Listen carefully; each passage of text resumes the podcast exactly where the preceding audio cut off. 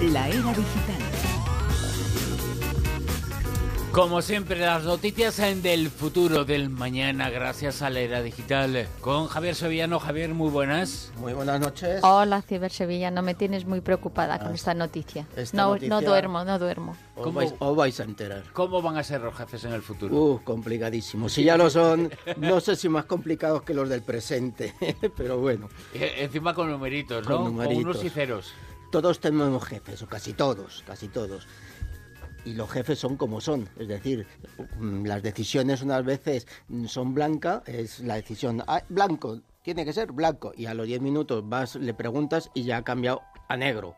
Y entonces, bueno, pues son los típicos jefes veletas, estos jefes un poco mm, em, incompetentes, por así decirlo, ¿no? Ya sabes, el, el dicho ese de la ley, que igual la de la, la, de la em, tostada que siempre cae. La ley de pues, Murphy. Exactamente, pues ahí la, la ley esa de que uno llega siempre a su nivel de incompetencia cuando le hacen jefe. Pues eso, eso en general es muy aplicable a los jefes. Bueno, pues hay una empresa aseguradora en Estados Unidos que se llama Bridgewater Associates, que es una de las más eh, gordísimas en Estados Unidos y en el mundo, cuyo amo, porque este no es jefe, este es amo, fundador, ha decidido que para que no ocurran estas, eh, bueno, estos eh, jefes intermedios veleta, que soplan, según sopla el viento, toman la decisión, pues ha decidido poner a sus cerebros informáticos, a los ingenieros, a trabajar y les ha casi encerrado como en un concilio ecuménico y le ha dicho, hasta que no me saquéis de aquí un software que con el que pueda sustituir a estos jefes, mm, no vais a salir de aquí.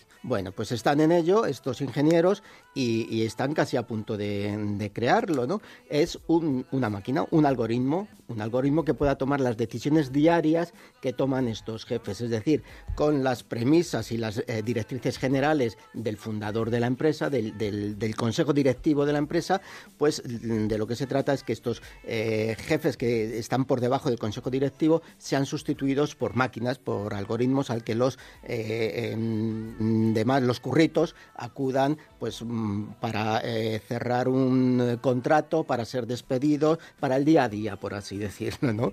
Y entonces eh, tan a punto, tan a punto está que ellos esperan que, a ver si lo tengo por aquí, en, el, en cinco años el 75% de las decisiones ya lo realice este software, estos algoritmos, con lo cual eh, em, prescindamos eh, o prescindan ellos de- del jefe personal, ¿no? Y cuando Eh, tengan que hacer alguna petición o algo, ¿cómo pues, lo resuelven? Pues prácticamente será todo, todo por lo mismo. O sea, todo, todo. Hombre, me imagino que habrá varios jefes mm, algorítmicos, por llamarlo de alguna forma, pero luego al frente de ellos habrá algún encargado, algún jefe sobre estas máquinas para decisiones que no pueden tomar de momento. Pero ojo, ojo, porque ¿a quién está eh, al frente de todo este tinglado que ha preparado esta empresa?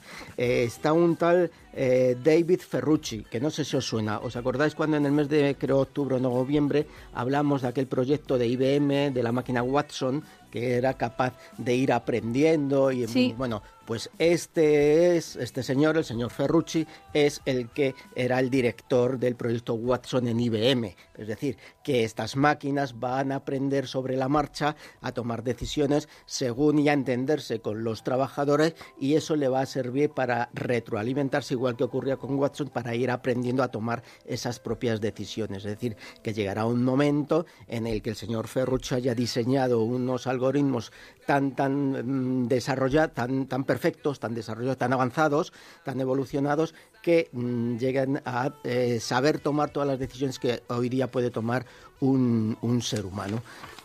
Siempre ateniéndose a las directrices de los jefazos de la, de la empresa. Como, como todas las mm, máquinas, mm, de lo que se abastecen es de datos. Y entonces, eh, este tipo de máquinas, en este concreto, eh, que es una empresa aseguradora, datos no le faltan. Datos de los asegurados, datos de los empleados, porque graban todas las reuniones, tienen todos los datos de eh, cómo son y cómo se comportan, la productividad que tienen cada uno de los empleados. Y de acuerdo a todos estos datos que le están implementando, le están metiendo a la máquina, serán capaces de tomar decisiones y prescindir de los jefes. Mientras no hagan empleados de algoritmos.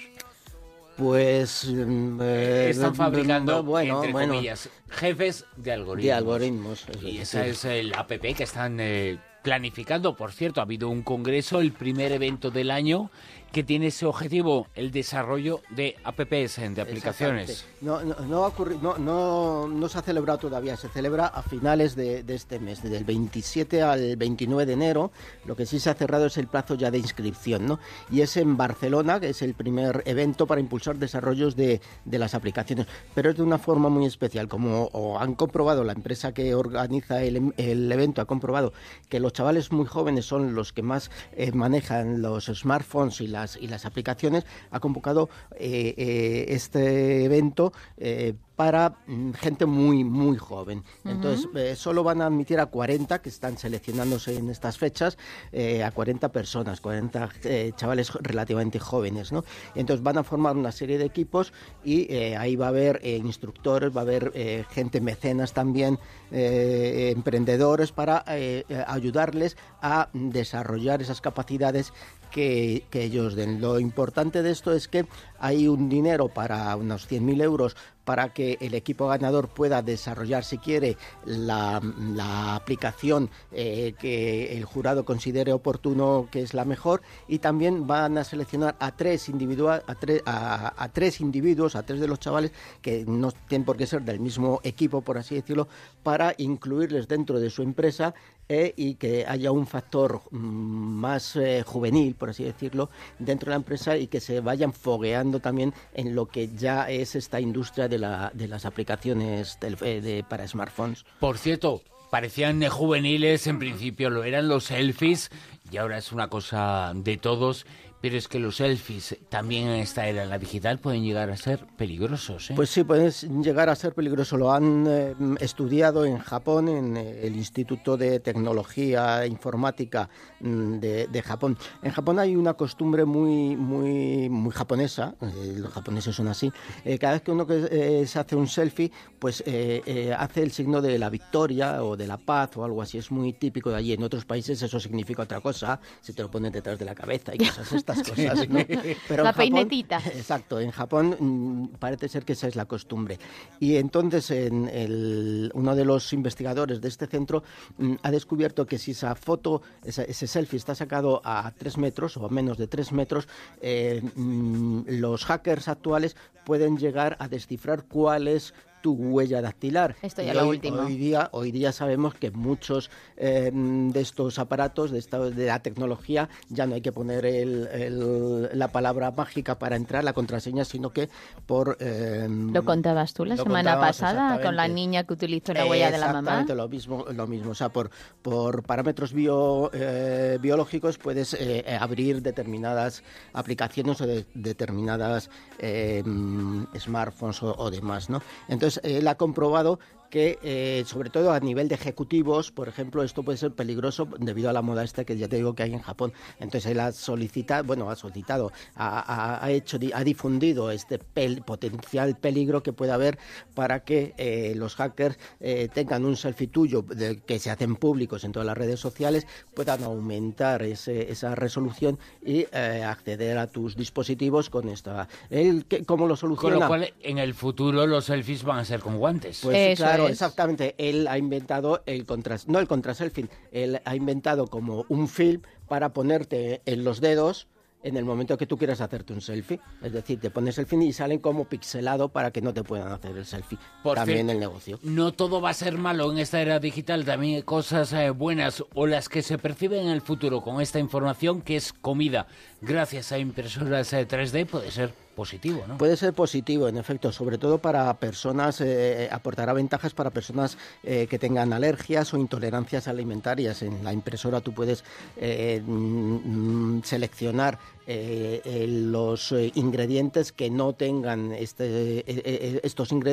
estos ingredientes, valga la redundancia, para que la persona que tenga que comer no tenga, no corra ningún peligro. Eso sí, con un control, por supuesto, bastante exhaustivo. Está ya desarrollándose en el sector industrial y, ya sabemos que este tipo de, máquinas de impresoras 3D pues han facilitado, están facilitando el fabricar prótesis o elaborar figuras complicadas y tal. Llega a la cocina, de momento no es accesible a todo el mundo porque son bastante, bastante caras, pero ya hay bastantes empresas interesadas en, desarrollar este mundo eh, de, la cocina y que podrá incluso eh, servir para los eh, menús de los astronautas, ¿no?